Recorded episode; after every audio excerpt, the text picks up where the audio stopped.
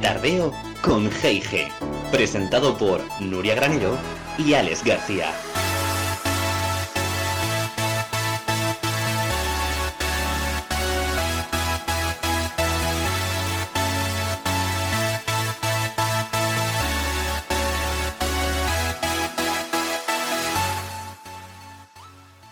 Buenísimas tardes, tardeístas. Bienvenidos y bienvenidas una semana más a nuestro Tardeo con G&G. Tardeo desde casa, claro que sí, porque en Tardeo con G&G, Alex García y servidora, Nuria Granero, también nos sumamos al Quédate en casa. Así que por nosotros y por los de nuestro alrededor, nos quedamos en casa. La semana pasada ya pudisteis comprobar cómo nuestro tardeo con G&G adquirió una dinámica diferente a la habitual, y es que además de tener a mi chachicompi Nuria Granero eh, en la otra punta del mundo a un porrón de kilómetros, pues podemos decir que hicimos un tardeo teledirigido, pues como los coches de juguetes, vamos. Y esta semana, aunque ya tengamos a Nuria aquí en casita sana y salva, seguimos el confinamiento y seguimos tardeando en la distancia con vosotras y vosotros, tardeístas. Así es, correcto. Nosotros aquí a cumplir y a mantener la cita con nuestros tardeístas, que hay que animar esto y meter ahí un Kit Kat entre tanta noticia negativa, porque para malas noticias ya tenemos las que van saliendo constantemente a todas horas por la tele y es la cruda, la cruda realidad. Así que un poquito de jarana, ¿eh? Que por cierto, ¿cómo lleváis el confinamiento? ¿Tú qué tal lo llevas, Alex? Pues yo, Nuria, como tú y muchos de nuestros tardistas ya saben, pues soy médico de urgencias y por suerte o por desgracia estoy a pie del cañón en esta guerra biológica. Por suerte, ¿por qué? Pues porque, por suerte, por ayudar sanitariamente a gente que lo necesita en momentos tan difíciles como, como este. Y la verdad es que no tiene precio eso. ¿Y por qué por desgracia? Pues porque si, me lo, si se lo preguntas a mis padres, seguro que no les hace ninguna gracia que acabe cogiendo el COVID mientras trabajo. ¿Y tú, Nuria, cómo lo llevas? Seguro que no les hace gracia, ya te digo, ¿eh? De hecho, sois nuestros héroes, ¿eh? No hay aplausos suficientes para agradecer lo que el personal sanitario está haciendo. Hay inciso que meto. Y bueno, ¿yo cómo lo llevo? Pues eh, la verdad que bien. Estoy en una posición cómoda, he de confesar, así que juego con ventaja porque también llevo menos días de encierro y eso también influye, supongo. Si me lo preguntas más adelante, igual ya estoy que me subo por las paredes, pero de momento eh, estoy bien y he de decir que con todo lo que nos contaron la doctora Rosa Molina y Carmen Vicente la semana pasada, pues seguro que, que se nos va a hacer menos pesado esto del confinamiento. Vamos, seguro, segurísimo. Y como no queremos que os subáis por las paredes ni que os tengáis que tirar de los pelos, pues aquí estamos Nuria y Alex una semana más con nuestro tardeo buen rollero para que os divertáis, sonriáis, riáis, escuchéis canciones que os van a encantar y para que esta próxima hora y pico que se os pase volando en un abrir y cerrar de ojos o incluso en un abrir y cerrar de dientes. Y digo dientes porque hoy la cosa va de dientes, porque vamos a hablar de odontología, ¿no es así, Nuria? Correcto, Alex. Obviamente vamos a hablar también de la actualidad del coronavirus y de toda la polémica que gira en torno a la gran pandemia, pero bueno, no todo van a ser malas noticias porque vamos a hacer también un, un resumen de las acciones solidarias y donaciones que se han hecho hasta la fecha debido o para ayudar eh, eh, en la causa, ¿no? Porque cada vez son más los que se están sumando y quieren colaborar. Eso es, entrevistaremos hoy a un odontólogo especializado en implantología y prótesis que nos explicará muchas cosas que desconocíamos acerca del misterioso mundo de la boca y de los dientes. Dientes, dientes, que es lo que más jode, ¿no? Te has traído a la pantoja de Puerto Rico y Costa Rica, ¿no? A nuestro tardeo, Nuria.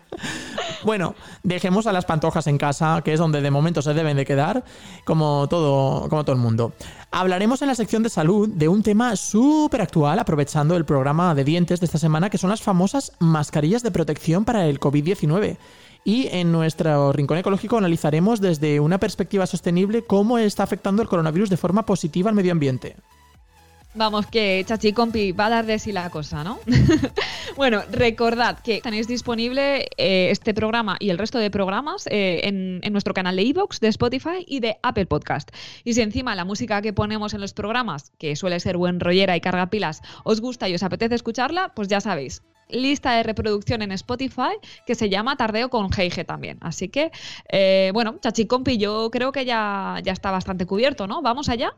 Pues tenemos un programa súper cubierto, vamos, que yo creo que la gente va a flipar con el programa de hoy, aunque sea desde casa, pero va a ser súper interesante, ¿no?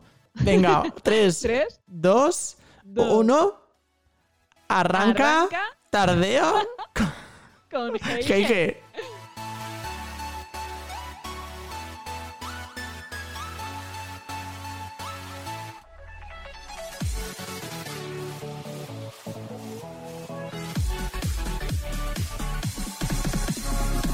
En boca de todos.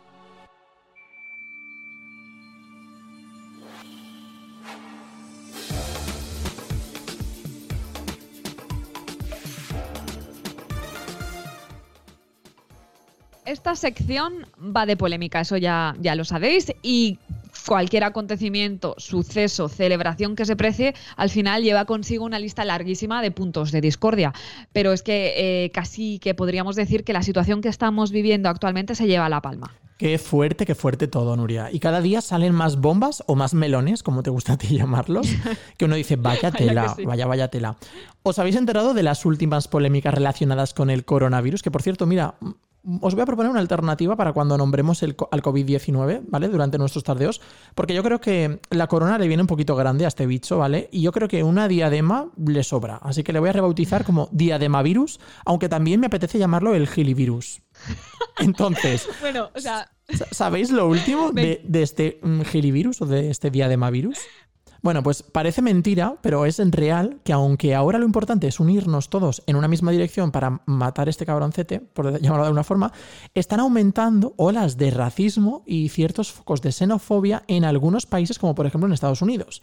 Y es que no es de extrañar si tenemos en cuenta que el presidente norteamericano Donald Trump Mm, también conocido como Naranjito, y no porque yo lo diga, sino porque ha sonado en otros sitios, ¿vale? No para de hablar del COVID. No para de hablar del COVID-19 como el virus chino, haciendo especial hincapié en cada una de sus últimas intervenciones, ¿vale? Que diciendo que la culpa de todo esto la tiene el gobierno chino. Pues claro, ¿qué pasa? Que estas intervenciones absurdas de Naranjito Trump, pues han fomentado que sus seguidores aumenten los ataques racistas a la comunidad asiática que vive en Estados Unidos, pese a que sus consejeros sanitarios americanos, atención, y la misma Organización Mundial de la Salud le desaconsejaran llamarlo así. O sea, diademavirus o, o gilivirus sí que lo podemos llamar, pero virus chino o virus de Wuhan no. No, eso no. Pero ojo, ¿eh? Porque el mismo Trump decía que, que, no es racista llamarlo así, porque en realidad venía de China, ¿no? No estaba diciendo ninguna mentira. Bueno, bueno. Ahí es nada. Bueno, otro melón que abrimos, ¿vale? Y que es inevitable plantearse. Mm, ¿Tendríamos que haber adoptado estas medidas antes? ¿Tendríamos que haber reaccionado antes? ¿España reaccionó tarde? ¿O, o en realidad el virus ya estaba mucho antes repartido por todo el mundo, ¿no? Porque cuando se detectó en Valencia a principios de marzo, bueno, de este mes, que parece que haga mil, pero es, se investigó si dos personas que habían fallecido por neumonía en la comunidad valenciana en febrero ya eran portadoras del coronavirus y así era. O sea que seguro que el virus estaba ya rondando por todas partes antes de que se destapara el primer caso. Y de hecho, medio mundo está ya está confinado. Eh, el virus está presente en todo el mundo, salvo en Sudán del Sur y en Somalia. Porque si ves el mapa mundi, eh, la verdad es que da miedo, está mm, todo el mundo eh, contaminado, contagiado. Y hablando de racismo, ¿qué te parece la última propuesta de Vox? Eh? Que plantea que los inmigrantes sin papeles paguen por la atención sanitaria durante la alarma del coronavirus. Mira, Nuria, como me ponga a decir lo que pienso de Vox, autocensuramos el programa por la cantidad de cosas que puedo, que puedo decir y que creo que nuestros tardeístas y nuestras tardeístas no se merecen escuchar. Pero si fueran pues personas, vale, si fueran personas dignas, y esto va un poco por todos los políticos, ¿vale? Senadores, cargos políticos que cobran, atención, más de 3.000 euros al mes, ¿vale? Entonces, lo que yo haría, aparte de quitarles ese privilegio de que le están realizando hasta dos, tres veces el test del coronavirus sin tener sintomatología grave, aparte de no hacerles ese test que no, está, que no le están haciendo a gente que sí que lo necesita, ¿vale? Lo que haría, repito, a todos estos... Repartido. Claro, eso, lo que haría a todos estos mm, cargos políticos y que ganan más de 3.000 euros al mes sería...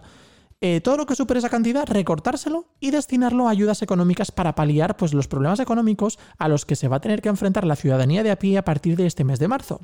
Y no puedo olvidarme de los famosos recortes en sanidad.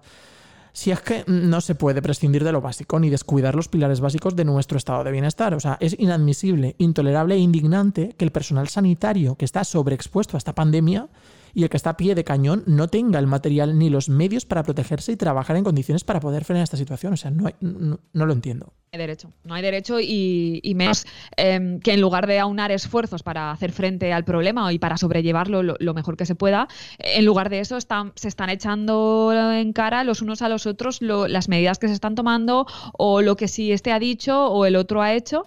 Es decir, politizar la situación. O sea, no, para mí, yo creo que no tiene ningún sentido que se politice cualquier evento, catástrofe, pandemia o crisis. Eh, por ejemplo, el hecho de culpar o achacar la responsabilidad del contagio del virus al 8M a ver, está claro que totalmente las aglomeraciones no fueron lo más acertado para nada, eso está claro. Pero si criticamos masificación, lo hacemos de todo y no solamente del movimiento feminista. No sé, me parece un ataque muy oportunista. Eh, pues oportunista está siendo el gelivirus, pero también hay que tener en cuenta que ahora todavía tenemos la oportunidad de todos juntos acabar con esta situación levantando nuestra moral, uniendo todas nuestras fuerzas y aunque tengamos ideologías y formas de pensar diferente y dejar eh, nuestro, dejar volar nuestro espíritu en el aire. Así suena Spirit in the Sky del grupo noruego Keino. Esto es Tardeo con G&G. ¿Sabías que...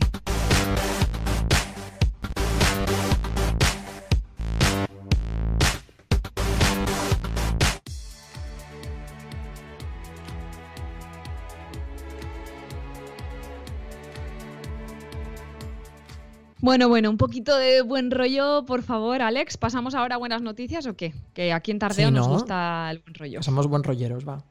Venga, ¿tú sabías que, que las crisis despiertan el altruismo? Pues a ver, la verdad es que pese a las noticias negativas, me he dado cuenta de que están floreciendo muchas interacciones positivas entre personas que fomentan ese altruismo precisamente del que nos estás hablando, Nuria. De hecho, os recomiendo que os unáis, si no lo habéis hecho todavía, al grupo de Facebook que se llama hashtag quédate en casa, todo junto, ¿vale? Que fomenta precisamente ese altruismo y que se basa solamente en ideas, noticias, humor y en general cosas positivas y que por cierto cuenta ya con unas 200.000 personas en ese grupo. Ahí, ahí tomamos nota, ¿no? Quédate en casa, que de hecho de hashtag quédate en casa. Ahora luego iremos hablando más de, de quédate en casa y lo que ha traído de sí el quédate en casa. Y bueno, pues eso, hemos hecho labor de investigación y efectivamente las crisis en general propician eso, que florezca el altruismo y pues como detonador de, transformar un poco el tipo de sociedad en la que vivimos y, ole ahí, ¿no? Ahí, ahí queda eso. Y como bien dices, Alex, desde que comenzaron los problemas y se fue expandiendo la pandemia, han sido muchas las donaciones para contribuir en la lucha contra el virus. A ver, Nuria, cuéntanos cuáles son esas donaciones. Eh, la última que he escuchado creo que es la del Banco Santander, pero supongo que habrá muchas más. Eh, sí, exactamente. Hay, hay muchas y de diferentes sectores que, no tienen nada que ver y eso es lo bueno, ¿no? Que no se focalice eh, en un ámbito en concreto. Porque, por ejemplo, ámbito deportivo, pues eh, cada vez son más los jugadores, entrenadores que están colaborando o aportando. por ejemplo, Guardiola, Messi, el, Real Madrid. Que, tomen nota, que tomen nota los políticos, ¿eh? Exactamente, que abran un poco el bolsillo. Eso. Em, artistas también, pues Blake Lively, Ryan Reynolds, Shawn Mendes, Ricky Martin, Rihanna, Lady Gaga. O sea, la lista es larga, ¿eh? De artistas que, que han dicho que que en realidad mm, quizá para ellos no suponga un gran desembolso, pero también podrían no hacerlo. Entonces, ole por ellos que, han decidido donar. Y que demuestran, demuestran lo grandes personas que son también, aparte de profesionales. Exacto, que les preocupa también el mundo en el que viven. Y bueno, como comentabas, Alex, el Banco Santander, que, ha donado un fondo de 25 millones de euros para, material eh, médico. Inditex también, por su parte, por ejemplo, está aprovechando la logística que, que también para traer material médico que tanto hace falta, claro. Exactamente, y pero bueno, ya no solo empresas o bancos, ¿eh? también, bueno, se ha lanzado la campaña en redes Yo me corono para también recaudar fondos para la investigación de, la pandemia y, luego ciudadanos de a pie que se han lanzado pues a, coser mascarillas, a imprimir con impresoras 3D respiradores y pantallas protectoras. La verdad es que eh, uno ole por ellos, ¿no? Uno ole por ellos.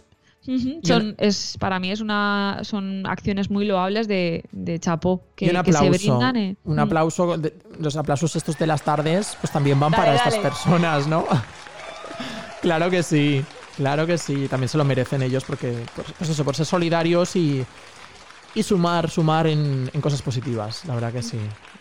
O también, por ejemplo, me llamó la atención eh, programas, ¿no? Como el hormiguero.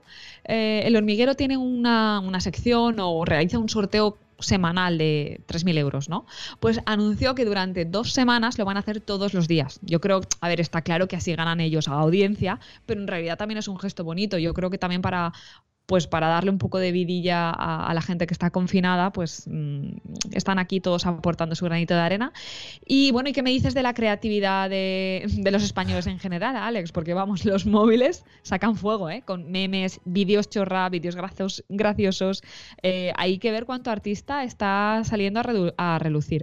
Sí, es que pese a que muchas veces decimos que España es un país de pandereta, y es verdad muchas veces, también hay que darse cuenta que en España tenemos un arte y un talento para pasarlo bien, reírnos, disfrutar y divertirnos, pues que no tienen en otras partes del mundo, ¿no? Y luego, aparte de las donaciones, también hay que mencionar eh, las iniciativas que se están llevando a cabo en las redes sociales, tanto en Facebook como en Instagram, como en Twitter, ¿vale? Por ejemplo, pues el evento de poesía en tu sofá o el festival de música Quédate en casa.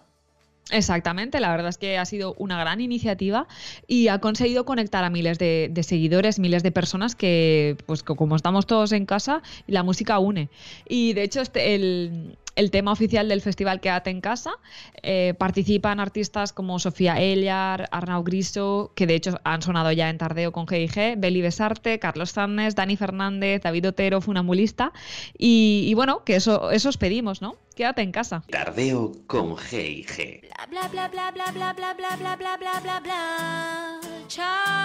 Conmigo, contigo, con nosotros.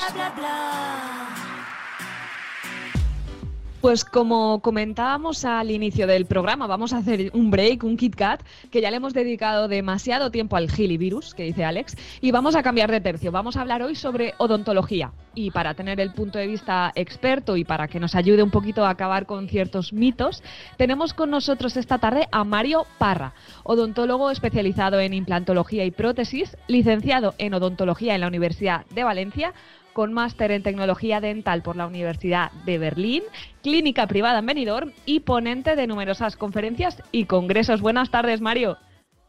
Hola, buenas tardes. Bueno, bueno, bueno, que internacional, ¿no? sí, la verdad que lo ha presentado bastante guay, Nuria. Os agradezco un montón que me invitéis al programa porque desde que lo empezasteis os escucho y algunos los he escuchado varias veces para escuchar bien todos los detalles. Hombre, honor el nuestro de tener un, experto, un profesional como tú y encima que seguidor, un tardeísta más. Claro, y sí, me encanta. para el mundo. bueno, Mario, pregunta obligada. Eh, ¿Cómo os ha afectado y cómo se está afectando al gremio de los odontólogos la situación del COVID-19?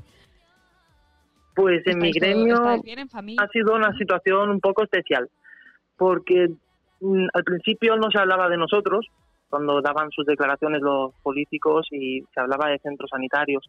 Entonces, el, el, Colegio de Odontólogos de España sí que mandó varias cartas diciendo que somos personal de muy alto riesgo por trabajar tan cerca de la boca, pidiendo que nos obliguen a cerrar y hacer una, una lista de clínicas que sí que abran y vean urgencias y estén preparadas para verlas.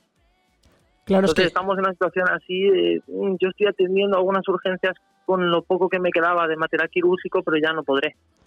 Claro, porque si utilizáis material, pero luego también a lo mejor no son centros, pues a lo mejor a la hora de, de, recibir material están cerrados los centros, tampoco podéis seguir atendiendo ¿no? esas urgencias a lo mejor. Y luego también una cosa importante es que realmente vosotros, los odontólogos, yo creo que tenéis casi el mismo o más riesgo que mucho profesional médico porque estáis trabajando con la boca y aunque lo repitamos hasta la saciedad, la boca, la nariz y bueno, la mucosa de los ojos, digamos que son por los tres eh, mucosas por donde mm, podemos contaminarnos ¿no? y contagiarnos del virus. Entonces, no hay que perder de vista que vosotros estáis muy expuestos también, claro.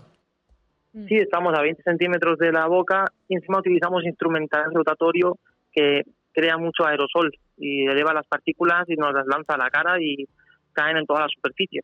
Y yo no conozco a ningún odontólogo que esté a menos, o sea, a más de un metro cada vez que trata a un paciente. O sea, que, es lo que se recomienda, ¿no? Es inevitable, es ah, inevitable, claro. Y tus investigaciones se centran, bueno, se están centrando también últimamente en, el tema de la relación directa o la influencia entre la salud bucal y el, Alzheimer y la diabetes, que precisamente pues ibas a tener una charla este 30 de, marzo. Cuéntanos un poco cómo llegaste a comprobar esa relación y cuáles han sido los descubrimientos y, qué consecuencias podemos extraer o aplicar a nuestro día a día. Pues el tema es que en mi formación que hice en Alemania se hablaba, o sea, se daba mucho temario en cuanto a la odontología interdisciplinaria, en la que hablábamos de trabajar con médicos generales también. Entonces investigamos mucho el tema y surgieron estos, estos nexos que hay. Investigué a fondo, sobre todo también en mi tesis de ese máster, sobre todo a la gente mayor. Y una te va llevando a la otra, y ves a la gente mayor y ves sus patologías. Entonces veía que en todas las introducciones de los artículos científicos se decía periodontitis y caries son las enfermedades crónicas del ser humano más frecuentes. Vamos a explicar la, perdón Mario, la periodontitis es la inflamación, digamos, de las encías, ¿no? Para que lo entienda la gente que a lo mejor no sabe qué estamos hablando. Correcto, como el público en el que me incluyo yo. y las caries, las caries todo el mundo sabe lo que son. Hasta ahí sí. Exacto. Yo, valgo como sí, en estas charlas, en estas charlas lo introduzco así, introduzco mucho los conceptos de forma que se entiendan, que se diga, mira, periodontitis es cuando se inflaman las encías y esa inflamación avanza y desgasta el hueso que sujeta el diente. ¿Y qué pasa? Que entonces las encías son capaces de penetrar, o sea, las bacterias son capaces de penetrar por la encía y llegar a desgastar el hueso como lo hacen las termitas, con la madera. Por eso hay que tener siempre muy limpia la boca. Exacto, hay que evitar tener esa flora bacteriana negativa que hablamos. Es, es una flora como la intestinal, al fin y al cabo. Entonces eso es lo que se explica a la gente. Hemos visto que esas bacterias, cuando penetran en la encía, se vuelven bacterias, llegan bacterias más malas, podemos decir, y esas están en contacto directo con vasos sanguíneos y con nervios que forman parte de un nervio importante en la cabeza, que es el trigémino. Y las investigaciones muestran que las bacterias son capaces de entrar en la sangre y por ahí llegan a todas partes que es lo que digo en las charlas del embarazo también, que son capaces de entrar en la placenta y afectar al feto. Y a través del nervio y de los vasos llegan también al cerebro. Que es muy peligroso, claro. Vamos, que es clave, es clave. Digamos que es una barrera, ¿no? Las, las encías actuarían como una barrera protectora del resto de los... Sí, las encías, las encías todo el día están batallando con bacterias que nos vienen por el aire y con hongos y virus. Y lo que pasa es que también tenemos bacterias positivas. Igual que en el intestino las podemos tener en la boca. Y eso se tiene manteniendo la boca adecuadamente limpia. Claro, de hecho las embarazadas, ahora que habías dicho lo de las embarazadas, en las embarazadas hay un control, ¿no? Tiene que haber un control, digamos, eh, higiénico dental, ¿no? Para evitar precisamente pues que tengan infecciones en la boca que acabe pasándole, pasándole al, feto, ¿no? Sí, una de las iniciativas que también quise empezar era aumentar mm, la cantidad de médicos que y ginecólogos que le digan a la embarazada, oye, a partir de ahora directa al dentista y estuve creando algunos protocolos también para embarazadas, para decir, hay que mantener súper limpia la encías porque las hormonas que, que hacen que la piel crezca para que quepa el feto mm, también hacen que la encía crezca. Y hay casos extremos en los que un diente se cubre de encía del todo y todo. Hay dos factores que favorecen que una embarazada tenga problemas de encía. Y son que la encía se hincha inevitablemente, lo que crea como una como un espacio fácil para las bacterias donde es difícil de limpiar y por otro lado el sistema inmune, las defensas de la embarazada están más bajas mm. y eso puede favorecer problemas de que surjan bacterias malas y eso afecta al bebé. Vaya, o sea, y que encima lo que, te he cortado antes, perdona, concienciar sobre todo, porque esta parte yo creo que es la que menos igual tienes en cuenta cuando estás embarazada, ¿no? Claro, muchas embarazadas... Entre la boca. Sí, mm. muchas embarazadas no lo saben, claro. Yo he visto muchas embarazadas y, y sobre todo en las charlas, después de las charlas, las embarazadas o mujeres me dicen, pues tienes toda la razón, porque yo cuando estaba embarazada me dolía la muela y me dije, bueno, ya cuando venga el bebé, que ahora me tengo que preocupar por el bebé. Eso me lo dicen mucho. Entonces yo en esas charlas digo lo que pasa y digo que tenemos mecanismos para tratar embarazadas. Podemos anestesiar con cuidado, evitar radiografías, tenemos aparatología que sirve para tratarlas sin peligrar el bebé. Es más peligroso una infección activa en un diente que no tratarlo. Claro. Igual que en un paciente diabético o en un paciente pues, que tiene las defensas alteradas, que es un poco lo que nos estaba contando Mario, ¿no? Que si no se trata correctamente, pues una, una, infección con esa cercanía, esos vasos, esos nervios, porque la boca es una zona que está muy bien vascularizada, que tiene muchas terminaciones nerviosas y cualquier mínima infección que pase de la boca a la circulación o la inervación central que está pegada prácticamente al cerebro, pues puede tener consecuencias importantes en nuestra salud y bastante graves. Exacto. Además, las bacterias no necesitan muchas veces ni llegar al cerebro, porque mandan una molécula que tú conocerás, Alex, muy bien, que es el lipopolisacárido, el EPS, y con eso, que es una especie de toxina, las bacterias son capaces de mandarla al cerebro directamente desde ahí, que tienen una autopista directa, una conexión directa tienen ahí. Exacto. Es que es una pasada. Y con la diabetes, con la diabetes, se ha visto también en publicaciones científicas que, como la periodontitis, hace lo mismo que la diabetes, hace como una inflamación crónica en la sangre. O sea, se producen moléculas que son inflamatorias y eso es lo que conecta lo que estamos viendo, la diabetes, la periodontitis y el Alzheimer. ¿Y cómo lo hemos visto también?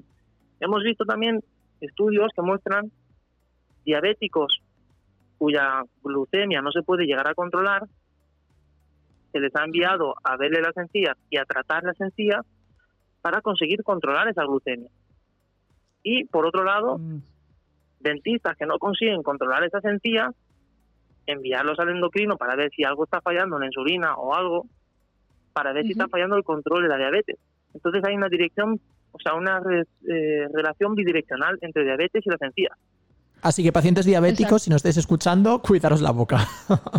sí, cuidaros. Yo tengo mi hermana diabética sí. y estoy muy pendiente de ella de eso porque cicatrizan peor, sabemos que tienen ciertos factores, pero todo eso si no están controlados.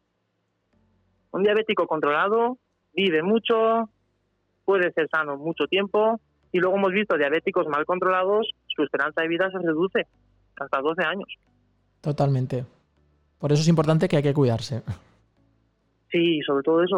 Yo, por, lo, por mi parte, lo que insisto es en cuanto a la boca, claro. No, no aseguro que quien tenga las encías sanas esté libre de cualquier enfermedad, pero sé que es un factor que influye y mucho. Y si lo podemos tener en cuenta y cuidarlo, no, no solucionarlo cuando ya tengamos el problema, sino ir manteniéndolo, pues mucho mejor. Que de hecho, Mario, em, seguimos avanzando con dudas que tenemos, porque estábamos hablando, o si hablamos un poco de, la evolución de, la especie, ¿no? Y el, el, cambio que ha supuesto la dentadura eh, del ser humano, porque obviamente hemos cambiado nuestros hábitos, la dentadura también ha cambiado. ¿Crees que hoy se utiliza o se necesita más ortodoncia porque genéticamente hemos cambiado o simplemente pues que cada vez le damos más importancia a estética bucal y entonces optamos por ortodoncia? Estamos cambiando ya de tercio, ¿eh? hemos entrado con un tema y ahora ya cambiamos de tema totalmente. Ortodoncia. Pues Esto este, que... este tercio, Nuria, es súper interesante. Porque en este tercio sí, seguro que va a dar ortodoncia... no, pero es que en mis investigaciones también de la Alzheimer y de todo esto, también de eso que tú vas leyendo cosas, te llaman, te llaman la atención, acabas en otro tema, pues así. Acabé también viendo que se hablaba de un doctor americano de hace más de 100 años, en 1930, que se llama Weston Price. Y Weston Price investigó todo tipo de tribus. En el año 1930 podías encontrar muchas tribus en todo el mundo que aún se alimentaban de forma tradicional, de donde vivían. Entonces, ¿qué hacía? Iba desde Australia hasta Alaska, pasando por toda Sudamérica, viajó por todos lados, investigó y fotografió y documentó tribus que se alimentaban de forma tradicional y luego otras personas o grupos de tribus que ya no se alimentaban así, a los que había llegado esa dieta moderna que hablaban que era pues con harinas refinadas y con azúcar blanco, etcétera. Sí, con ultraprocesados y, con vamos con alimentos que encontramos en los supermercados o, en cualquier Eso es Alex, justo eso. Y él que descubrió pues descubrió una gran diferencia en lo que es la forma de la arcada dentaria y la aparición de patologías como caries y malposiciones de los dientes, la necesidad de ortodoncia fue muy curioso, la verdad. Y él dijo, él concluía que no es algo genético, porque saltaba una generación solo.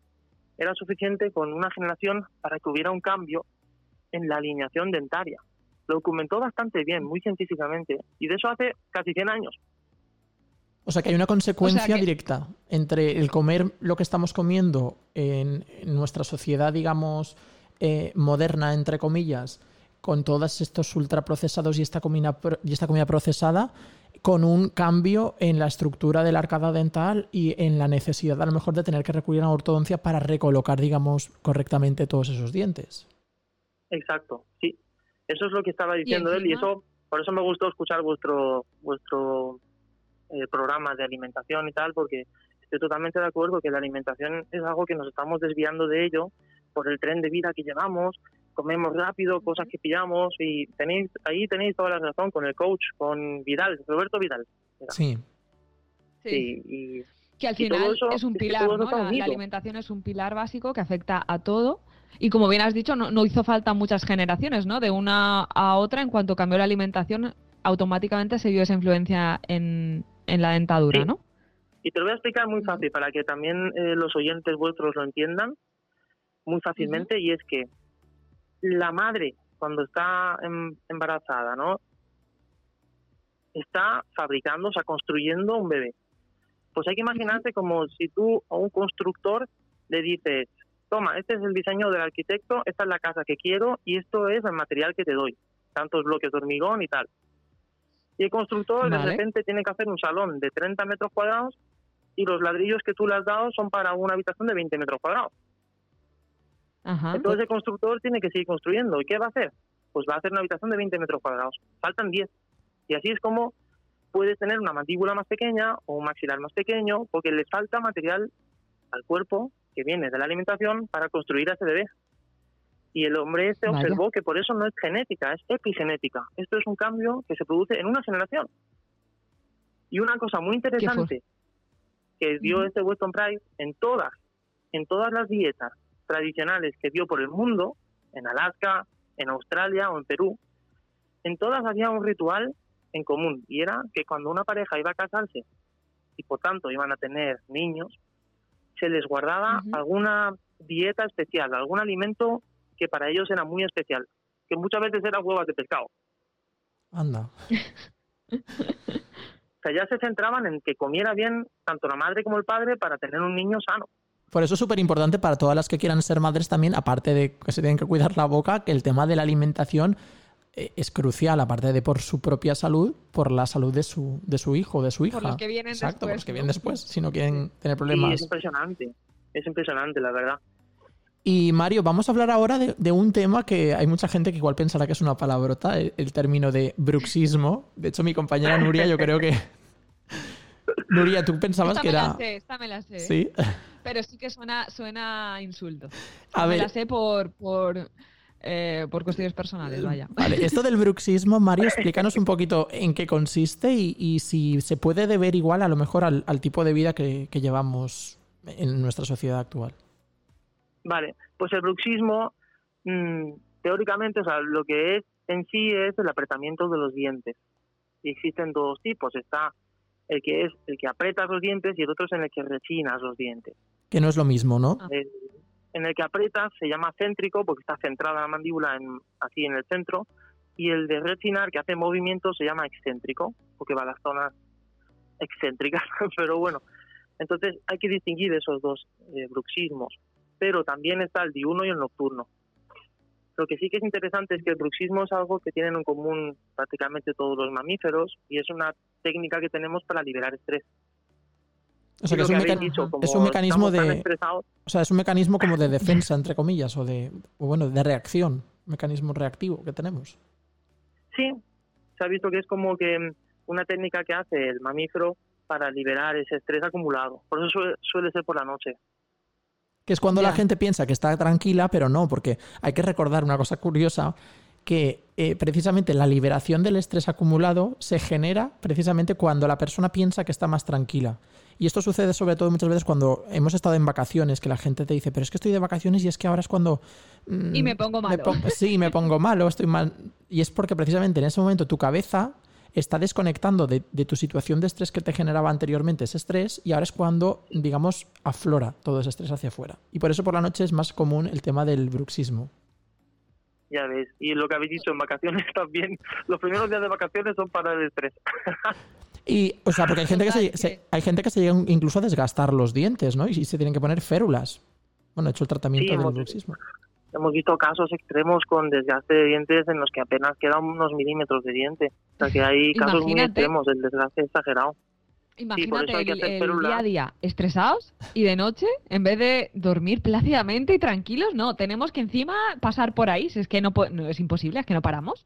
No podemos quedarnos sin dientes, ¿eh? no, no se puede quedar uno sin dientes. Sí, la verdad es que hemos visto casos de, muelas incluso partidas o de perder una muela por culpa del bruxismo, sin caries ni nada, o incluso en acabar en endodoncia, lo que es el tratamiento del nervio, o incluso en perder una muela por partirse y hay que quitarla. Una muela sana y fuerte, totalmente partida por el bruxismo. Yo lo he visto eso. Si es que tenemos mucha fuerza en los dientes. Sí, en estudios visto, siempre somos... con electromiografías han visto incluso que hacemos cinco veces más fuerza cuando dormimos apretando, que si tú ahora conscientemente te digo, aprieta los dientes todo lo que tú puedas, tú frenas porque te va a doler o te da miedo. Pero durmiendo llegamos a hacerlo cinco veces más fuerte. De forma inconsciente, claro, lógicamente. Inconsciente, eso iba a decir, que nos estamos fastidiando a lo mejor durmiendo y claramente no somos conscientes. Mario, nuevo tema. Venga, aquí yo voy a ir abriendo. Vamos a ver. Tema estético, me parece que a Nuria le gusta mucho el tema estético. Ah, vale. Y sobre todo aquí plantear eh, debate, que me encanta. ¿Qué, opinas de lo que, está ahora de moda, las, las carillas y el blanqueamiento dental este que, parece que, sean luces de neón? Vaya, es que una cosa es diente blanco y otra que, que reluzca. O sea, ¿es, ¿a esto hay riesgo? O, porque tengo entendido que luego molesta un poco al morder o al beber bebidas frías. Eh, ¿Es peligroso o, no tiene nada más, no, no va más allá, que, más allá que lo estético? ¿Hablamos de blanqueamiento primero o de carillas? ¿Qué me estás preguntando exactamente? De las dos cosas. De lo que quiera. De las dos cosas. El orden me... Vale, vale. Pues, eh, por ejemplo, carillas. Las carillas forman parte de lo que es prótesis dental, porque al final son como pequeñas chapas de cerámica que pegamos enfrente de los dientes. Son de cerámica, ¿no? Sí, normalmente son de cerámica, pero también las hay de otro material que es híbridos de cerámica y de material de empaste, digamos, de buena calidad, de composites. Y entonces, ¿estas, estas prótesis eh, realmente que se, colocan para toda la vida o cuánto dura esto? Sí, van, mm, o sea, van pegadas sobre la parte frontal del diente y, claro, dependiendo de cada paciente hay que preparar un poco esa superficie o no. Y sí, van pegadas. Lo que pasa es que como todo lo que va pegado en esta vida, tampoco podemos decir que sea para siempre. Lo que sí que es cierto que limitan un poco la vida del paciente a la hora de, masticar con libertad y coger un bocadillo una manzana y estirar con fuerza, ¿vale? Aunque los materiales han mejorado muchísimo hoy en día para pegarla, pero no, no deja de ser algo pegado encima de tu diente pero en muchos casos sí que soluciona mucho la estética. O sea, que realmente es una cuestión estética. O sea, no es solo todo lo que reluce, eh, te, dificulta en varias ocasiones a lo mejor el, poder morder y masticar como si no las tuvieras, ¿no? Y simplemente es para que la gente, digamos, tenga unos dientes relucientemente blancos, con una carilla, ¿no? Con, no siempre, porque también la, estética, yo siempre digo, es que muchas veces hablamos de función y estética. Pero es que la estética yo la considero una de las funciones de la boca. Como sabéis, hablamos de, existe el concepto en Alemania sobre todo que se llama sonrisa social, ¿no? Que es de colmillo a colmillo. Hay dentistas que incluso las hacen a un muy bajo precio a personas que no tienen trabajo para que puedan ir a entrevistas y conseguir trabajo. Entonces, también hay personas que sabéis que por algunos medicamentos nacen con los dientes ya manchados. Y esas personas el blanqueamiento no funciona y las carillas son su mejor mm, opción de tratamiento. Tratamiento, claro. Entonces, digamos que las carillas son buenas para ciertos casos. Vale, y no es para nada nocivo llevar esto pegado en los dientes, no tiene, o sea, no te va a afectar más allá de lo que has dicho de pues morder una manzana, eh, un bocadillo, pero ya está. Sí, aparte de eso, depende de cada caso, porque si el espacio que hace falta hay que conseguirlo, entonces sí que hay que limar un poco tu diente por delante. Entonces depende de cuánto haya que limar, te puede ser más nocivo o menos. y lo del tema del blanqueamiento, el, blanqueamiento. Exacto. el blanqueamiento, pues el blanqueamiento, ya sabéis, se aplica, se puede hacer en clínica, se puede hacer también eh, combinado en clínica y también que te lo apliques tú en casa. Y lo que eso hace realmente es con un, con un tipo de, de producto que lleva agua oxigenada, digamos, y lo que lo que hace es como la lejía con la ropa, acabas limpiándola, como el anuncio ese de un producto que va por la ropa y va reventando las ah, manchas, las partículas. Pues te va haciendo eso. ¿Por qué? Porque el diente es un mineral y tiene poros. Entonces va dentro de los poros y va eliminando esas manchas que, que hay dentro y te lo deja pues más blanco. Pero eh, es perjudicial, eso sí que es perjudicial, a lo mejor hacernos un blanqueamiento cada, no sé, por ponerte un tiempo cada dos años, por ejemplo. Pues el blanqueamiento se considera seguro, de hecho yo lo aplico en los casos que hace falta. Lo que sí que cada persona tiene un límite, que es hasta donde puede crearle, porque siempre puede crear sensibilidad. Entonces hay personas que le aplicas el blanqueamiento y no le duele nada ni le molesta nada, y otras personas que se lo aplicas y luego está unos días sensible. Y hay otras personas que le preguntas, ¿tú sueles tener sensibilidad con agua fría y tal? Y te dicen que sí, pues ahí sueles evitar hacer el blanqueamiento si no hace falta es lo que comentaba. Es lo que comentaba Nuria, lo del tema de, por ejemplo, tomar algo frío. Que incluso ha habido gente que se ha hecho un blanqueamiento y tomar agua fresquita le producía dolor o molestias. Justo lo que dice Nuria, tal cual. Y eso es lo que pasa. Entonces el blanqueamiento viene bien cuando hace falta. Mm. O sea que como seas sensible, como seas sensible y te gusten los helados, ten cuidado porque el blanqueamiento no te va a hacer ningún bien. Exacto, el blanqueamiento lo puede empeorar. Claro. Pero buena pregunta esta, porque es que el blanqueamiento es un tema muy interesante. Yo a cada paciente le digo, mira, en tu caso yo sí lo haría, en tu caso no, y tal, intento individualizar mucho a cada persona. Depende también el, lo que a ver los niveles de, de, blanco no o lo que considere, consideremos esto es aceptable esto no porque también me ha dado la impresión que últimamente puede ser que esté un poco habiendo negocio con el tema del blanqueamiento no sé, yo la última vez que fui al dentista me lo tomé así, porque me dijeron, todo bien, pero un poco amarillentos los dientes, ¿eh? Tenemos en promoción el blanqueamiento. Y sinceramente, como paciente, me sentí que me lo estaban vendiendo. Mm, no sé hasta qué punto... Bueno, también, también hay... falta tener unos dientes relucientes, ¿no? Hay odontólogos también que realmente están en, en... Bueno, yo supongo, Mario nos lo podrá decir, que habrán odontólogos que estén a lo mejor un poco más a favor, odontólogos que estén un poco más en contra y luego odontólogos que lo que hagan simplemente sea un poco recomendar. Que sean justos. Exacto, ¿no? Exacto. Que si a lo mejor pues te viene bien, pues te lo recomiendan y luego tú ya haces lo que quieras. Sí, exacto. O sea, eh, lo que pasa es eso, que cuando hice la clínica yo quería hacer un concepto de total, digamos, honestidad en ese aspecto. Y yo te digo que el blancamiento no es necesario, en algunos casos sí, y yo a las personas no solo suelo proponer, suelen preguntarme a mí, oye, necesito, me, gustaría saber sobre el blanqueamiento, ya pues les informo, pero mm, y si veo algún caso que sí te digo, oye, mira, pues sí que te vendría bien blanquear aquí y tal, lo que sí es eso, el blanqueamiento ha aumentado mucho últimamente y yo creo que viene tanto por la demanda como por la oferta. por un lado es que se intenta venderlo más, pero también por otro lado veo que cada vez hay más interés en el blanqueamiento. Que lo piden. Por los pacientes. sí. Mm. Vamos a hablar ahora de un tema que a mí me gustan, bueno, a mí me gustan los niños y vamos a adentrarnos en el mundo de los bebés. Que por cierto, tú también eres padre y seguro que también te habrás planteado igual esas cuestiones, aunque igual no, porque como eres odontólogo, igual no. Eh, a ver, eh, ¿qué opinas del chupete? Ah, del chupete. Sí. Pues sí, mira, es que en la charla de embarazo también hablo la última parte del primer año de vida, más o menos. Hablo de estos detalles también. Pues el chupete, nosotros con la peque nuestra peque tiene un año y medio, un poco más, y no lo hemos utilizado. Pero no porque no quisiéramos, sino tampoco hizo mucha falta. Pero el chupete lo veo bien para utilizarlo, pero hay una edad en la cual ya habría que quitarlo, que viene a ser, creo que la OMS lo recomendaba a los dos años o por ahí, máximo, o año y medio, quitarlo. Pues mira, antes de ayer mi sobrino, mi sobrino cumplía tres años antes de ayer y aún están intentando mi hermana quitarle el chupete con tres años que cumple Ay, la pobre, sí tiene que ser súper difícil. Mira, yo ahí no puedo hablar porque a mí no me ha hecho falta quitarlo porque no se lo hemos llegado a dar. Entonces yo ahí no puedo hablar porque tiene que ser súper difícil. Pero sí que te digo que sí que se recomienda quitarlo porque sí que influye en el crecimiento de los maxilares. Porque claro, es una succión constante. Claro. Es igual que chuparse el dedo. Puede causar que acabe con una mordida abierta. mordida abierta significa que los dientes de delante, de arriba, estén muy volcados hacia adelante y hay como un espacio. Que al morder puede sacar la lengua por delante. Y luego otra duda, otra duda muy de padres, eh, lo del tema de la fiebre y, los y cuando empiezan a salir los dientes, que dicen, es que es normal que el niño tenga fiebre cuando le empiezan a salir los dientes.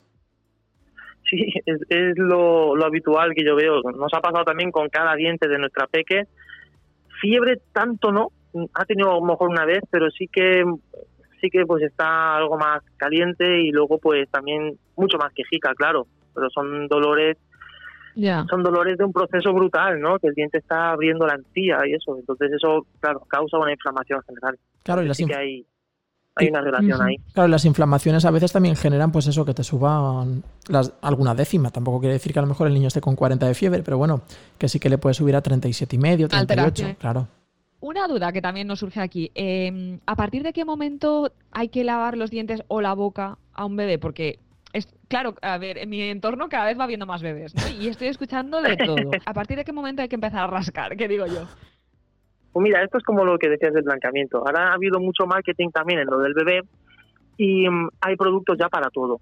Entonces, lo que sí que hay es ese dedal de silicona que se puede aplicar un gel, que es un baby gel que lleva mm, extractos de manzanilla y eso, y que relajan la encía cuando están saliendo los dientes. Ahí ya lo que se hace es masajear la encía. Pero yo recomiendo limpiar los dientes en cuanto salga. cuando salga el primer diente, con un cepillito, con un poquito de agua y alguna pasta especial de bebé, cepillarlo un poquitín por las noches. Claro, y así también el bebé, pues que conforme vaya creciendo vaya viendo que es algo normal, lavarse los dientes. Sí, se va acostumbrando y luego les gusta. Ya crezca con el hábito, ¿no? un juguete muy bonito. Recuerdo que cuando éramos pequeños en el colegio nos, nos insistían con el flúor. Recuerdo que era como un suplicio, ¿no? lo de lavarse los dientes. Mm, y no tiene que verse para nada, como algo así. Vamos ahora a la parte de cajón desastre, porque aquí hay de todo, y vamos a desmontar algunos mitos que hemos ido encontrando, porque la verdad es que navegando por internet se encuentra de todo. Entonces vamos a ver si es verdad, si es mentira, es un poco vamos a hacer ahora una pequeña sección random. Ah, vale. Por ejemplo, ¿el colutorio a diario es bueno? ¿Es malo? ¿Cualquier colutorio sirve? Pues el colutorio a diario no es malo y sí que puede ser bueno. ¿Por qué? Porque aparte de, dejarte buen sabor, es una limpieza más que le haces a los dientes. Entonces, siempre ayuda. Enjuagues malos no hay. Lo que sí que yo evitaría son los que tengan contenido en alcohol o sepan demasiado fuerte, porque no hace falta tampoco irritar la boca. Yo creo que es suficiente con poder enjuagar y ese enjuague pues se apoya en todas las encías, en las mejillas y la lengua y ayuda a limpiar. Vale. Vale, otra sí que hay un enjuague, perdón, Nuria, el que lleva el que lleva clorexidina, ese sí que tengo que recomendar no enjuagar demasiado tiempo, dependiendo de la concentración, porque ese sí que puede manchar los dientes. El que lleva clorexidina. Vale. El, el que lleva clorexidina. bueno, depende. Hay muchos colores, creo yo, en muchas marcas. Pero hay clorexidina de diferentes concentraciones y, en, y siempre hay que mirar porque hay algunos que recomiendan máximo dos semanas y otros dicen unos meses, pero no demasiadas veces porque sí que manchan los dientes. O sea que hay que tener cuidado con eso, los que tengan clorexidina y sobre todo evitar los que tengan alcohol. Clorexi. Clorexidina, nos quedamos con esa palabra. ok. Vale, siguiente, siguiente duda. Eh, no sé, para mí es un poco descabellada, pero igual es verdad. Eh, después de comer, ¿hay que esperar un ratito antes de lavarse los dientes? Si no, ¿es malo? ¿Automáticamente después de lavarse los dientes? ¿Hay de comer, perdón? Pues sí que se recomienda esperar un poco. Porque lo que comemos.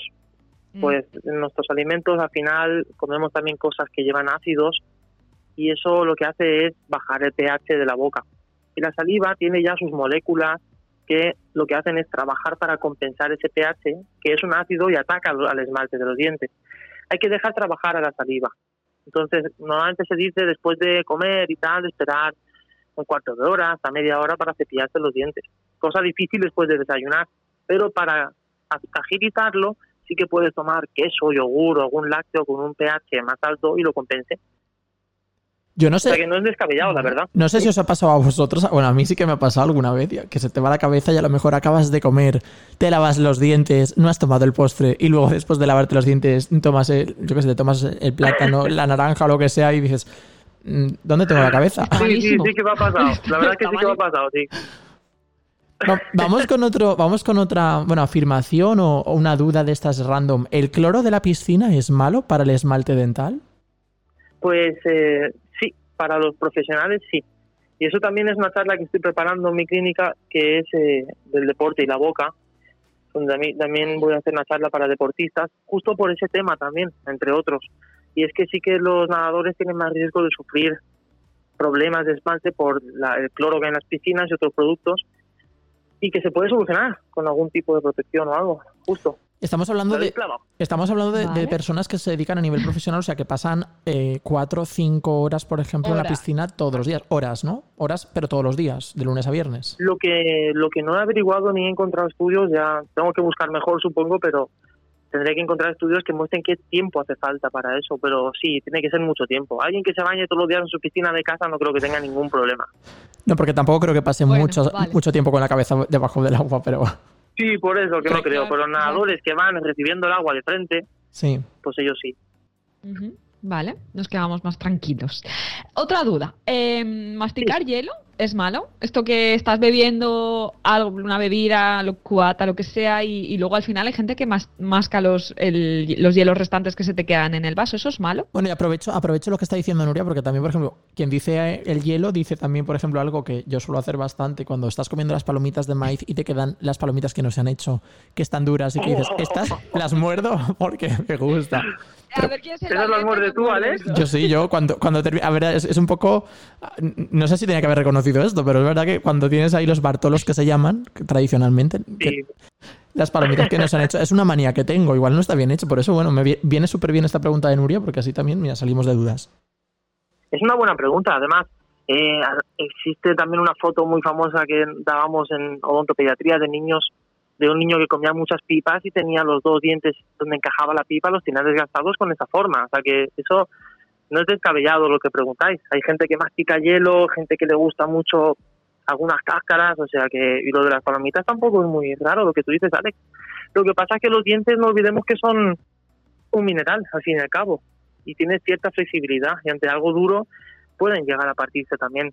Con el hielo pasa igual, el hielo es duro y esa costumbre puede llevar a que, a que duelan, incluso al ser frío puede llegar a estimular la sensibilidad. O sea que hay que tener cuidado. Yo tendría cuidado, pero claro. Dime, dime, Nuria, perdón, que te escucho un poco tarde ahora. No, que de todas formas estamos hablando de, al final, de cantidades, ¿no? O sea, no pasa nada por un día, pues morder pues el bartolo o medio cubito. Hombre, tampoco me hago palomitas todos los días, pero... por eso, Alex, que tampoco comes palomitas todos los días. Que no creo que sea, es como siempre, un problema de, cantidades, como dice Nuria. Si te mantienes en un término medio, vamos, que no pasa nada. Sí, y de frecuencia... están ahí para masticar y para disfrutar de la comida y ya está. Vamos ahora con otra curiosidad, lo de, a ver, el tema de los dientes de oro. El tema de los dientes de oro, ¿era por higiene? ¿Era cultural? O sea, eso ya no se estila, ¿no?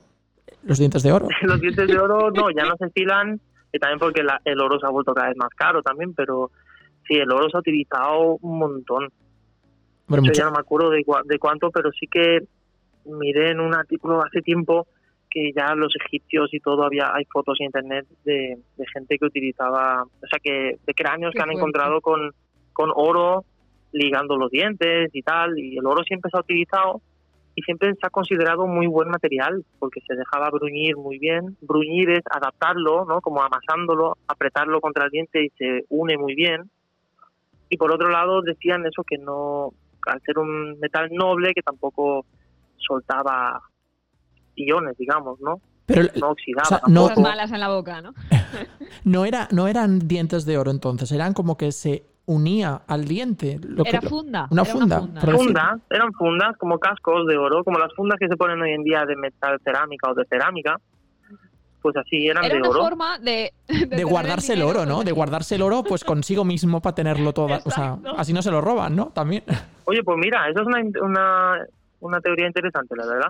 Hombre, eh, eh, hombre, está el que lo lleva colgado en, el, pues eso, en el colgante, ¿no? Y así si lo llevas puesto en tu diente, sabes que ni lo vas a perder ni te lo van a robar, salvo que te cojan un, vamos, unos alicates y te quiten el diente. Salvo que te arranquen los dientes. Cosa que pasaba también, que quitaban de los cementerios. Pero muy interesante eso, la verdad, Alex. Analizaremos esa teoría. De aquí están saliendo, como siempre digo, otros, o sea, pinceladas para futuras entrevistas, que eso me encanta a mí. Eh, otra duda, Mario, em, porque siempre me la planteo yo también. Cepillo normal y cepillo eléctrico, los dos limpian igual de bien. A ver, entiendo que si tú te cepillas bien, el manual puede ser válido también, o siempre es mejor el eléctrico, o a mí es que me da miedo electrocutarme. pues mira, Nuria, la verdad es que eso me lo preguntan un montón los pacientes un montón de pacientes me preguntan. Y es que el cepillo eléctrico es cierto que tiene una gran ventaja y es que hace muchísimos movimientos que con la mano ni siquiera puedes hacer. y consigue limpiar muy bien toda la superficie. Pero claro, vuelvo con lo mismo, yo lo, personalizo todo en, la odontología porque no puedo hacer ningún estándar. Y en mi paciente yo le he visto la boca y le digo, bueno, tú la higiene que llevas ahora, tal y como lo tienes, ¿con qué te estás limpiando? Y si me dice yo con manual, digo, pues puedes seguir con él si quieres. El eléctrico te va a ayudar a hacer más movimientos y tal, pero tú de momento bien.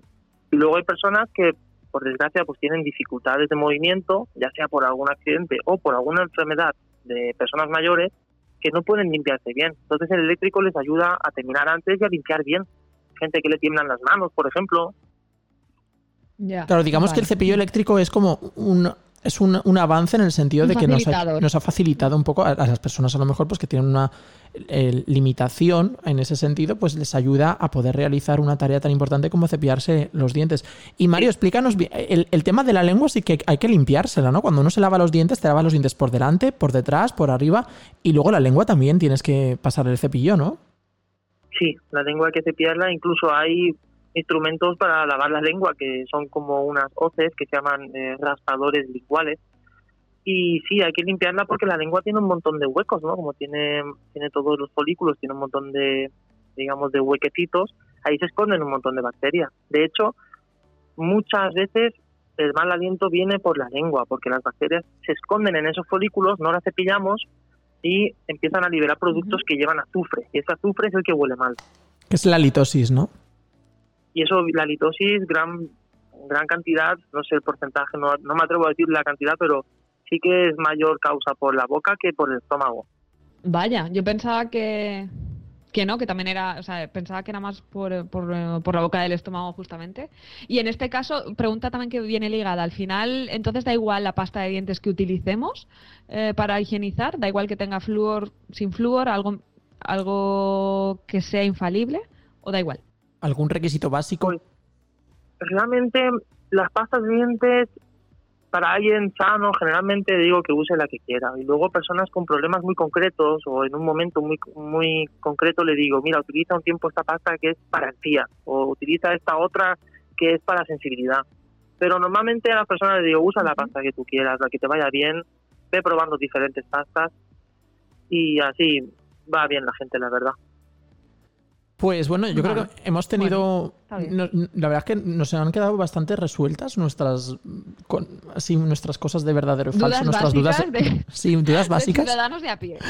Y. Yo espero haber podido ayudar y que quede claro, porque sé que sé que cuesta mucho, a mí me cuesta mucho también toda la información científica trasladarla de forma eh, bien explicada, ¿no? Pero he intentado eso, explicarlo como en las tablas para que la gente lo entienda y simplemente la conclusión es que manteniendo una boca sana podemos ayudar a que el cuerpo esté sano. Y luego lo otro es la alimentación y el deporte y tal, pero en cuanto a la boca, la sencilla, por favor, mantenerlo bien sano. Y precisamente aprovechando lo que nos estás diciendo justo ahora, ¿qué consejos les darías a nuestros tardeístas para mantener una correcta higiene bucal diaria? Vale, pues yo lo que considero la higiene bucal eh, ideal para la persona media, o sea, la persona normal que no tenga ningún problema en concreto, sería el cepillado dental lo primero, ya sea con manual o con eléctrico. Ese cepillado dental intentar siempre hacerlo lo más suave posible, porque el cepillado al fin y al cabo también es un ataque a los dientes. Después del cepillado se puede hacer uno lo que es una ducha bucal, y eso es con un aparato que es un irrigador bucal que dispara agua a presión y que también te permite limpiar entre los dientes y todo. Eso se usa con agua, sin ningún enjuague ni nada. Sí. Eso es una maravilla. Y eso lo explico muy fácilmente. Te digo, tú puedes limpiar el suelo con la escoba o puedes utilizar la cárcel y limpiar las juntas y limpias mucho mejor. Pues así lo explico también. Y por último, el enjuague bucal, unos 15 o 30 segundos y ya uno se va a la cama súper limpio o por la mañana se va de casa súper limpio. Y tres veces al día lo que es el cepillado mínimo. Por lo menos después del desayuno, de la comida y de la cena por lo menos. Exacto, desayuno, comida y cena, las grandes comidas sí que hay que limpiarse. Después de almorzar o de merendar por la tarde, no es necesario, porque luego vas a cenar y luego ya te limpias, no pasa nada. Las grandes comidas y las grandes cenas que me estoy acordando yo muchas veces de, las, estas bodas que te ponen el cepillo de dientes en el baño, que lo agradeces mucho, claro, porque dices, ahora no tengo mi cepillo para lavarme los dientes después de este banquete, ¿no? Que te has pegado. La comilona. La comilona, claro. que va por fascículos. Y Mario, una última cosa antes de, despedirnos, porque están, bueno, estamos hablando y nos estás mencionando un montón de charlas. Te queríamos preguntar también por próximos retos. Cuéntanos un poco cómo te organizas con, con las charlas. ¿Las haces normalmente o las hacías en tu clínica antes de tener que cerrarlo? ¿Te vas moviendo? Cuéntanos un poco tu próxima agenda cuando se solucione la situación de ahora.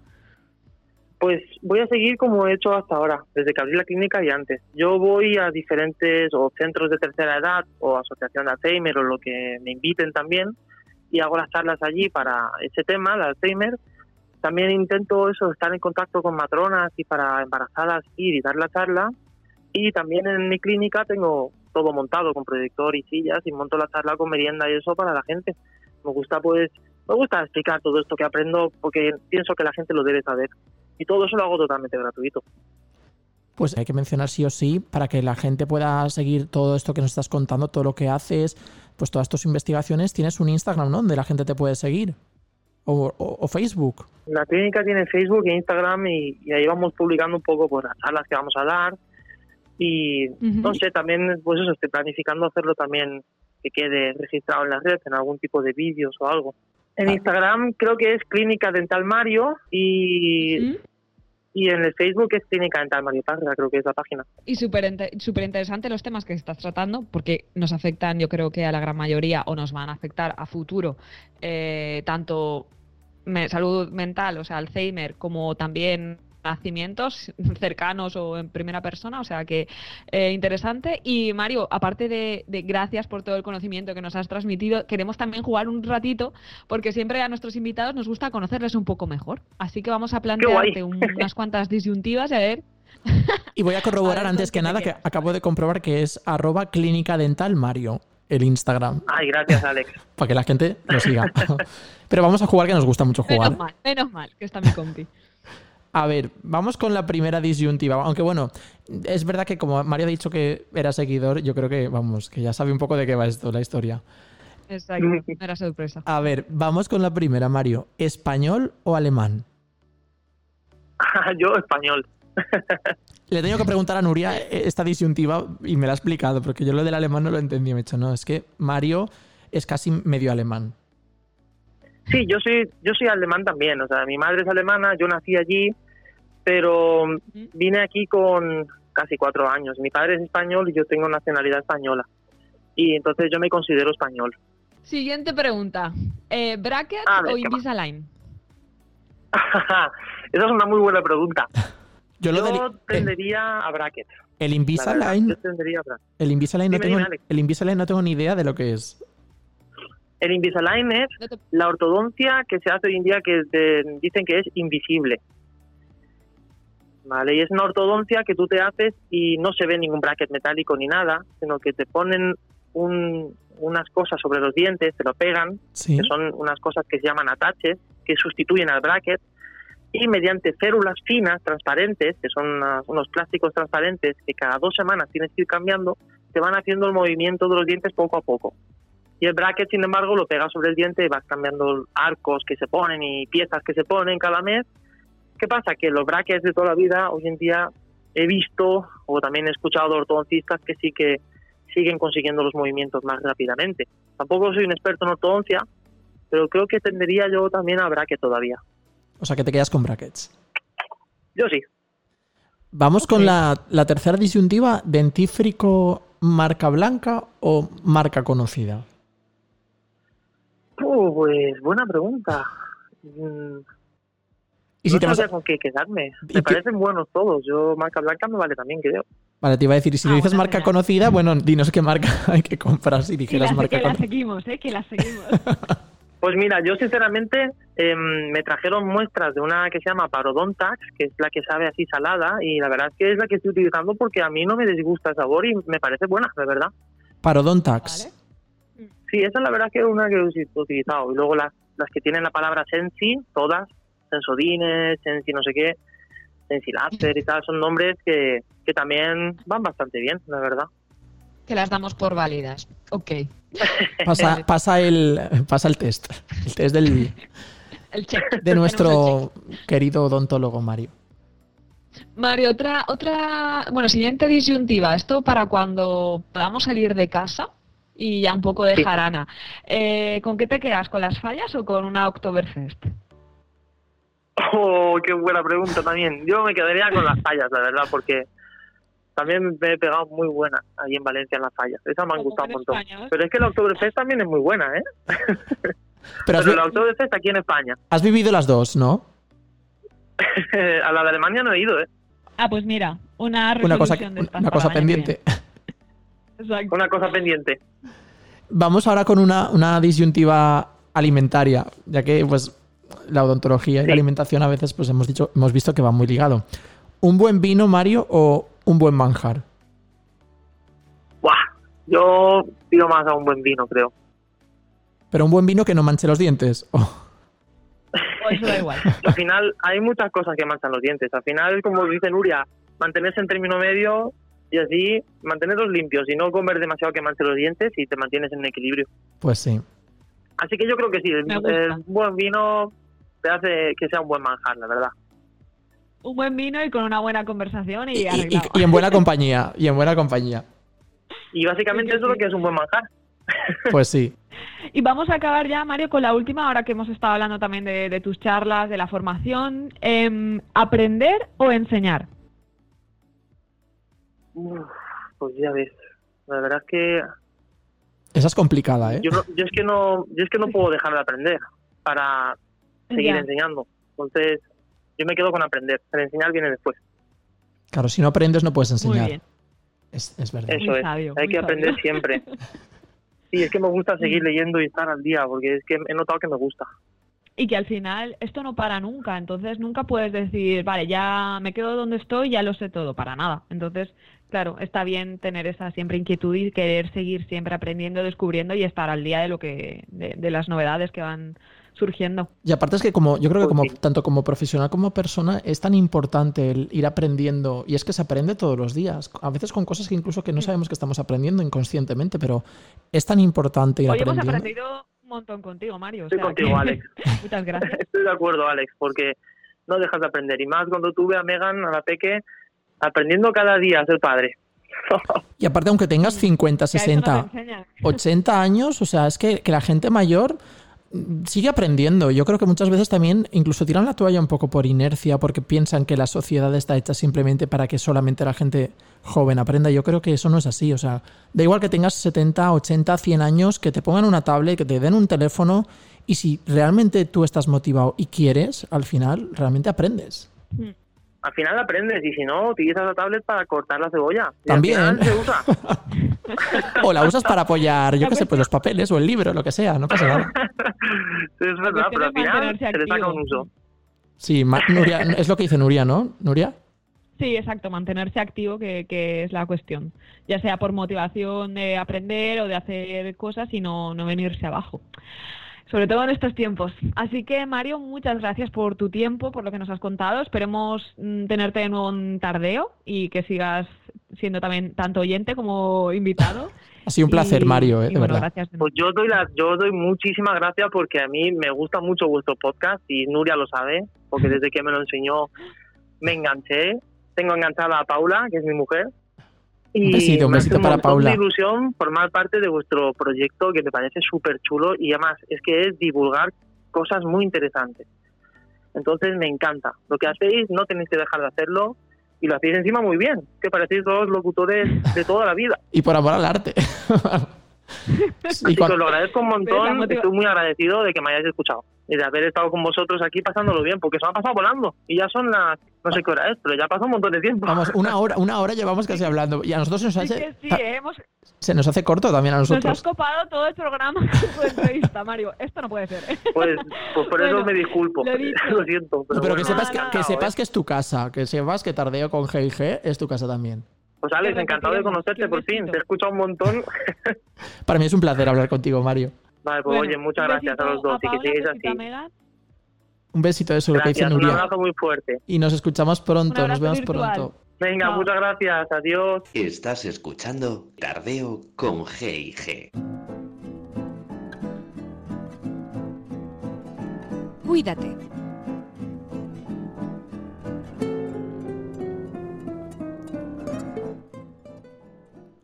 Pues esta semana podríamos haber hablado pues en la sección de salud en la que estamos ahora de, por ejemplo, las caries o la gingivitis.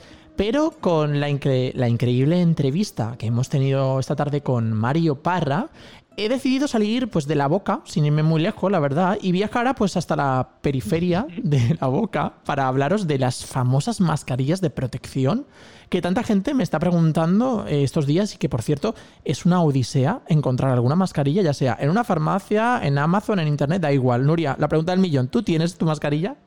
Pues mira, Alex, yo tengo mi mascarilla, eh, sinceramente no sé cuántas veces la puedo usar y te diré una cosa, menos mal que me la dio mi hermana que, mi hermana, que es un ángel, me la dio antes de irme de viaje, porque en Costa Rica se acabaron también. ¿En serio? O sea, que la mascarilla es el producto del año, tristemente. Sí, sí, en serio, te lo digo. No sé cuántas eh, farmacias fuimos, no quedaban mascarillas. Bueno, es que ahora ni mascarillas ni, ni guantes tampoco, es un poco, no sé, o sea, está bien un poco de caos. sanitol, se ve que el sanitol es contrabando. Y la lejía, vamos, ¿quién pensaba que iba a ser tan demandada la lejía? Y los geles hidroalcohólicos. Siempre estaba olvidada, olvidada en el estante. Sí, pues atentas, atentos, eh, o como dirían, atentes, en este vocabulario Mm, donde todo el mundo está incluido, inclusivo. Eh, tardeístas, porque hoy os resolvemos las dudas de las dichosas mascarillas. A ver, vamos a comenzar explicando de dónde vienen esas siglas, que, ya se las sabe yo creo que todo el mundo, la FFP, ¿vale? Pues atención, porque FFP es la abreviatura del inglés de Filtering Face Piece, o lo que es lo mismo en castellano, nuestro idioma, máscara filtrante. Se trata de una mascarilla de respiración compuesta de varios materiales de filtración que cubre la boca y la nariz. Vale, y entonces aparte de la situación en la que estamos ahora, que obviamente sabemos para qué la necesitamos, antes, ¿para qué se utilizaba este tipo de mascarillas? Pues a ver, existe un montón de trabajos que requieren el uso obligatorio de estas mascarillas de, seguridad, ya que pues, el desempeño de, de, sus tareas pues, necesita la manipulación de determinados materiales que conlleva la producción de unas partículas invisibles al ojo humano, que si estas partículas las inhalamos, pueden resultar tóxicas y perjudiciales para nuestra salud, pudiendo llegar incluso pues, hasta producirnos cáncer o porque son radioactivas o simplemente pues porque dañan los pulmones si las inhalamos. Pues estas mascarillas filtrantes, las FFP, protegen pues de los aerosoles, que precisamente esa palabra también se ha puesto muy de moda, los aerosoles, que también nos hablaba Mario de los aerosoles. Y los aerosoles son todos los líquidos que salen al exterior del recipiente que los contenga, ¿vale? Esparciéndose en partículas milimétricas o microscópicas. Estas FFP pues, nos protegen de los aerosoles, pero también del humo y de las partículas finas. ¿Y hay varios tipos también de, las FFP? Pues tenemos varios tipos. Exacto, Nuria. Tenemos las. Tenemos eh, FFP1, tenemos FFP2 y tenemos FFP3. Parece esto parece formación profesional. o sea, la, FP. total. O sea, tenemos tres cursos de, formación profesional. Sí, tenemos tres, tres, cursos de mascarillas. Digamos que existen tres, ¿vale? La FFP1 solamente estaría recomendada para no inhalar el polvo y, la, y es la que se suele, digamos, usar en la industria alimentaria y en la construcción. Luego tendríamos o sea, tendríamos que estas, las FFP1, no nos protegen eficazmente frente a los aerosoles. Y luego ya pasaríamos a la siguiente en cuanto a, capacidad de, protección, que sería la FFP2 y la, y la FFP3. Estas sí que son eficaces para protegernos frente a fluidos nocivos, eh, frente al humo y también frente a aerosoles. ¿Qué diferencia hay entre la FFP2 y las FFP3? Pues básicamente en que las FFP2 filtran un 92%, mientras que las FFP3 llegan a filtrar el 99% de las partículas que miden menos de 0,6 micras. La FFP2 se suele usar sobre todo en la industria del metal, ¿vale? En la metalurgia y en la minería. Y las FFP3 en la industria química y la biológica. Pues bien, la mayoría de estas mascarillas FFP llevan una válvula y además de encontrar escrita en la propia mascarilla el tipo que es, es decir, si es una FFP1, una FFP2 o una FFP3, debemos de encontrar también el marcado CE que nos indica que el producto cumple con la legislación obligatoria de la Unión Europea en materia de requisitos esenciales. Vale, y ahora metiéndonos ya en, lo que es el terreno médico sanitario, ¿vale? Nuestro día a día ahora, ¿qué mascarilla es la más recomendable en tiempos del, del coronavirus, del girivirus. del día de Mavirus. También, o sea, hay Pues a ver, la, nuestra querida OMS, que recomienda a todo el mundo seguirla, nuestra Organización Mundial de la Salud, recomienda cuando existe aerosoles infecciosos, como puede ser en el caso pues, del coronavirus, que circula a través de las gotitas de flug, que explicaba muy bien nuestra doctora Ana Molina en, en unos vídeos que subió a su Instagram. Sí, correcto, lo...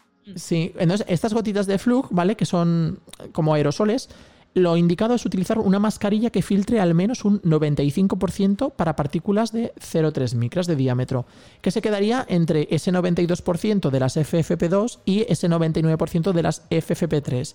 Por lo que lo recomendable, aunque sí que es, bien, es, cierto que la FFP2 nos puede servir, ¿vale? Si no tenemos una FFP3, pero lo recomendable sería usar una mascarilla FFP3 si vamos a estar expuestos nariz y boca a un ambiente que contenga esos agentes biológicos infecciosos.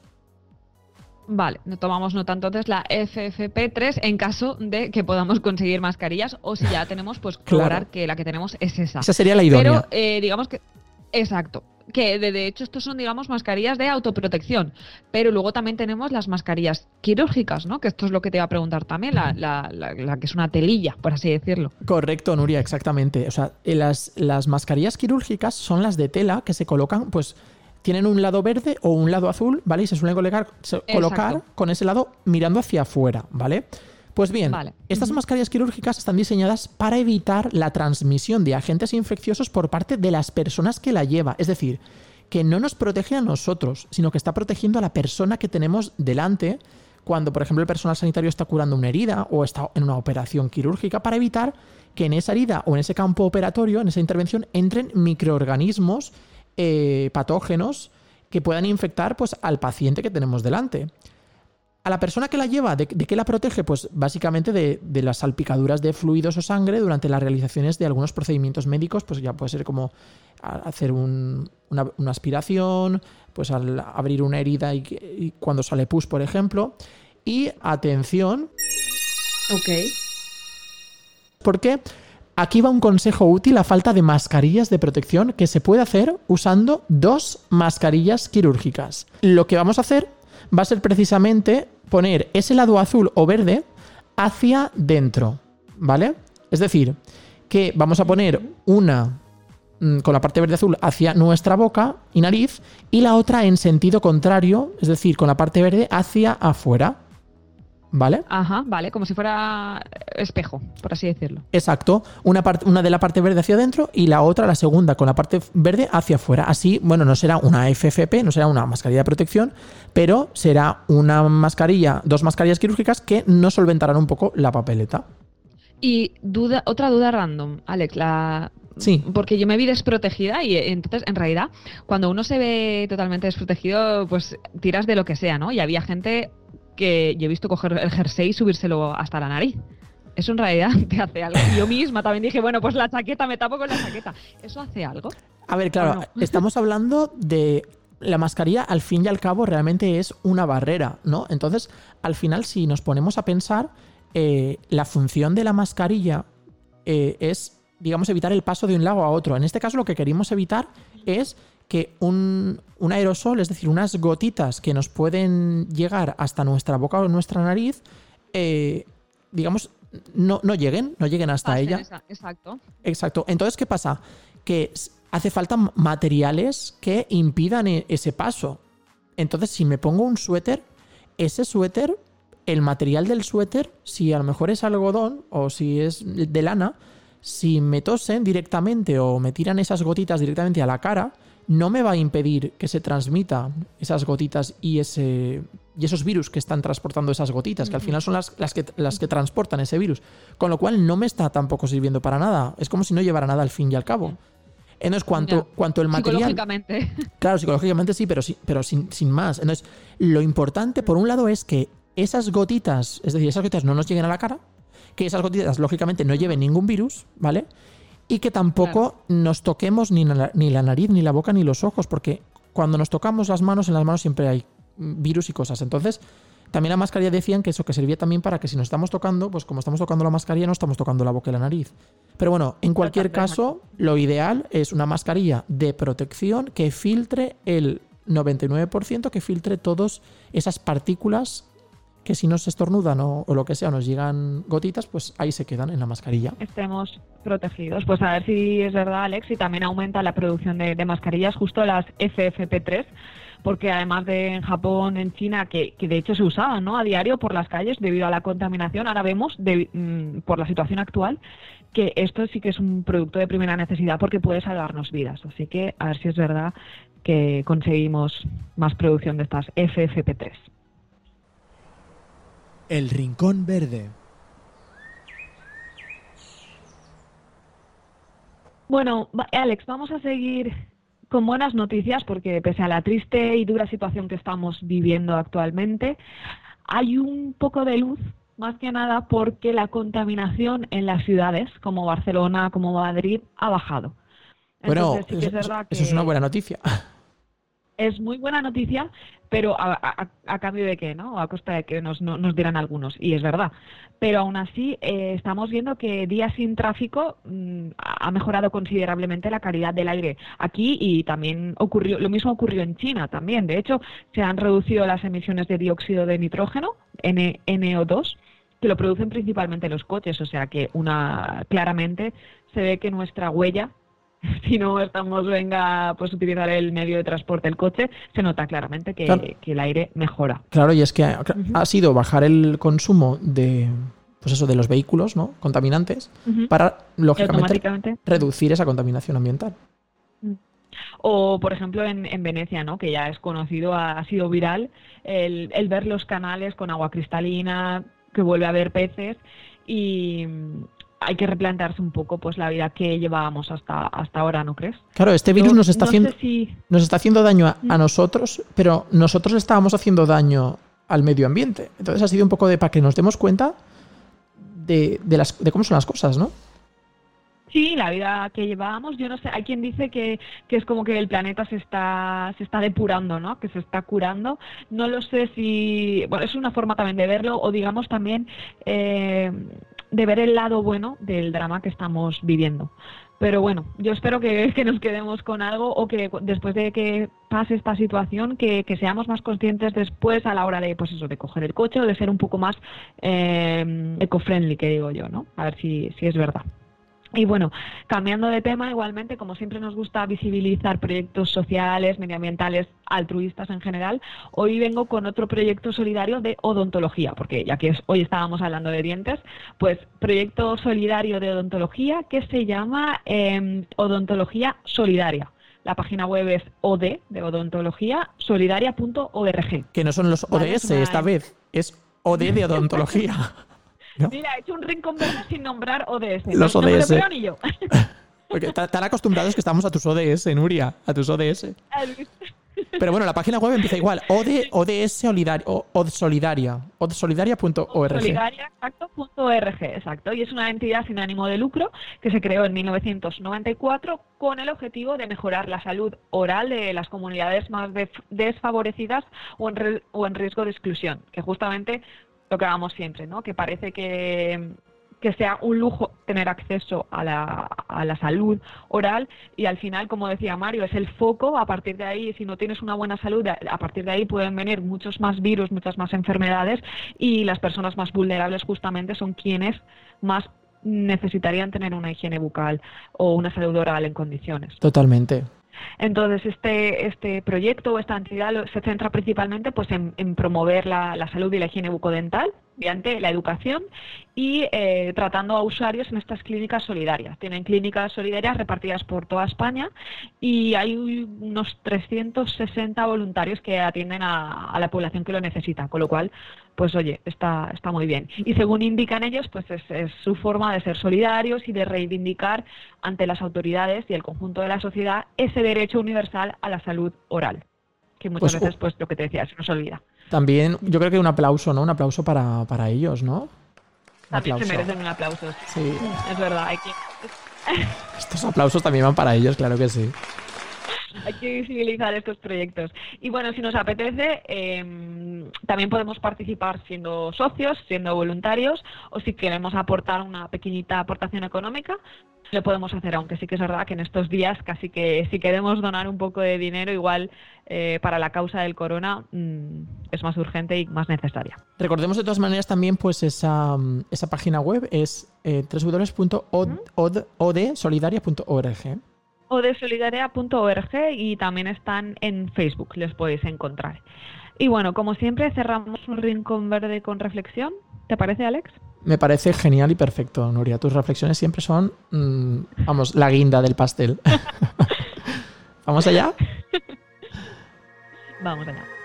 Las sonrisas son tan poderosas como cualquier medicina y tan mágicas como cualquier hechizo. Y los hechizos pueden ser buenos o malos dependiendo de cómo se vean. Todos los acontecimientos tienen una reacción que aporta cosas tanto positivas como negativas. Y pues esto depende de hacia qué lado decidamos que caiga nuestra balanza emocional. Llegamos al final de nuestro tardeo de hoy y tanto para Nuria como para mí ha sido un placer enorme acompañaros durante esta más de hora y media que ha durado nuestro programa de hoy. Y nunca lo olvidéis, tú, vosotros, sois la razón de que sigamos hacia adelante en busca de una vida más feliz.